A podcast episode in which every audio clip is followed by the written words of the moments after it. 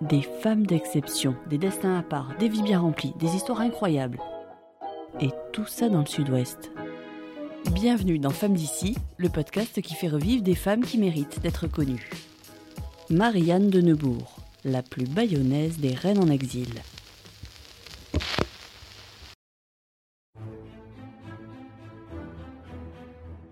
Et si on partait en voyage? Mais sans aller loin, juste quelques siècles en arrière. Un voyage dans le temps, direction les temps modernes. Il y aura des histoires de royauté, de conflits, d'exil forcé. Un voyage entre l'Allemagne, l'Espagne et le Pays basque, avec au milieu une femme, Marianne de Neubourg. Nous sommes en 1667. Louis XIV règne sur la France, le roi d'Espagne Philippe IV vient de mourir et les souverains d'Europe se déchirent autour de sa succession. Loin de ses considérations guerrières, Marianne de Neubourg naît en Allemagne. Fille du duc de Neubourg, douzième de la fratrie, elle grandit dans le château familial sur le Danube jusqu'à ce qu'un événement à 2000 km de là change sa vie. La femme de Charles II, le roi d'Espagne, meurt. Quel rapport avec Marianne? Il faut trouver une nouvelle reine. Évidemment, c'est l'amour qui dictera ce choix. Euh, non. Marianne est choisie pour deux raisons. La réputation de fertilité de la famille d'abord. Sa mère a eu 23 enfants et Charles II doit absolument assurer sa descendance. Et stratégiquement, Charles II y gagne. Marianne de Neubourg est la belle-sœur de l'empereur du Saint-Empire, un vaste territoire qui va, grosso modo, de la France à la Pologne, de l'Empire ottoman à la mer du Nord. Alors le roi d'Espagne a bien compris que se marier avec la belle-sœur de l'empereur, c'était une bonne idée. Et voilà comment démarrent les contes de fées. Marianne épouse Charles II un beau jour de 1689, à tout juste 22 ans elle en Allemagne et lui en Espagne, par procuration. Quelques mois plus tard, Marianne rencontre enfin son mari en Espagne où elle s'installe. Ils se marièrent en vrai et ils eurent aucun enfant. Charles II, connu pour ses problèmes de santé, n'arrivera jamais à avoir de progéniture. Quant à Marianne, les écrits disent qu'elle n'était pas du genre à se laisser faire. Une rousse attirante, mais égoïste et hautaine. Elle faisait subir à son mari des crises de colère et des grossesses imaginaires.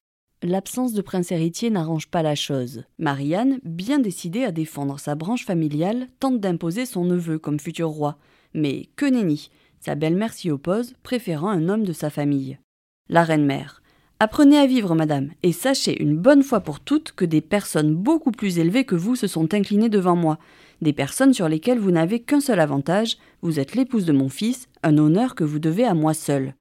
Et Marianne de répondre C'est pourquoi je vous étends Évidemment, Marianne a perdu contre sa belle-mère, et elle agace et crispe la cour d'Espagne. Elle aurait utilisé son pouvoir pour récupérer de l'argent et des tableaux pour sa famille restée en Allemagne. Alors, quand le roi Charles II meurt en 1700, il ne faut pas longtemps pour qu'elle soit chassée du palais, direction Tolède. Je suis complètement abandonnée. On ne me donne pas ma rente, ou du moins on m'en donne que le tiers. Par conséquent, je n'ai que très peu de serviteurs. Je ne peux pas en avoir car je n'ai pas d'argent pour les payer, et parfois je n'ai même pas assez de nourriture. Je suis si malheureuse que je ne peux faire confiance à personne et j'ai peur que tout le monde m'abandonne. Quand son neveu Charles d'Autriche, ennemi du royaume d'Espagne, occupe Tolède avec son armée, Marianne n'hésite pas, elle l'accueille à bras ouverts. Trop, c'est trop. Le nouveau roi d'Espagne ne tient plus, il expulse Marianne. Et c'est ainsi qu'en 1708, elle arrive à Bayonne. Bayonne n'est alors qu'une petite ville de 9000 habitants coincée au milieu de courants migratoires. Les Landais, les Pyrénéens, les Basques, les Juifs ayant fui l'Inquisition, tout ce petit monde se retrouve dans la cité fraîchement fortifiée par Vauban. Il faut imaginer l'ambiance, des rues étroites, mal alignées, un tout à l'égout en construction, un éclairage balbutiant, et une ancienne reine en exil qui débarque, accueillie par un cortège composé de notables locaux. Elle s'installe avec sa cour rue Montaut dans l'actuel Grand Bayonne et rapidement les histoires commencent.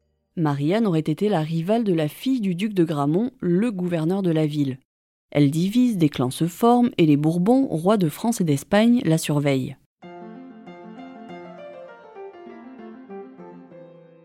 Mais Marianne laisse peu à peu son empreinte dans la cité. On imagine facilement les banquets organisés par la noblesse de l'époque, des grandes tablées, des orchestres, des robes somptueuses, des victuailles à foison, et Marianne était visiblement très à son aise dans ces mondanités. Elle aurait apporté la sociabilité et les pratiques culturelles aristocratiques à Bayonne. Pour résumer, elle aime danser, les balles, les réceptions, jouer de la musique avec son orchestre. Et elle l'a suffisamment fait pour que son nom reste à jamais associé à cette période de l'histoire culturelle de Bayonne. Elle aime poser pour les peintres, c'est toute l'élite bayonnaise qui s'y met, développant l'art du portrait. Et quitte à marquer l'histoire, autant construire un château. Ça sera celui de Marac à Bayonne, dont il ne reste aujourd'hui que des ruines. En septembre 1738, après 30 ans de vie bayonnaise, Marianne, réconciliée avec la cour madrilène, repart pour l'Espagne. Le jour de son départ, la foule est nombreuse porte de mousserolles pour lui dire adieu. Le maire, à la tête des magistrats et de 80 jeunes gens, bien vêtus et bien montés, l'honneur d'adresser une harangue à la souveraine dans son carrosse, laquelle répondit par les paroles les plus flatteuses et les plus obligeantes. De retour en Espagne, âgée et malade, elle meurt quelques mois plus tard. Alors, qui se souvient de Marianne de Neubourg aujourd'hui? Beaucoup de monde en fait, mais sans forcément le savoir. Ruy Blas de Victor Hugo, ça vous dit quelque chose? Et La folie des grandeurs, le film de Gérard Houry, inspiré du livre. Mais si, Louis de Funès, il est l'or, monseigneur, l'or de s'est réveillé. La reine dans l'histoire, c'était qui d'après vous?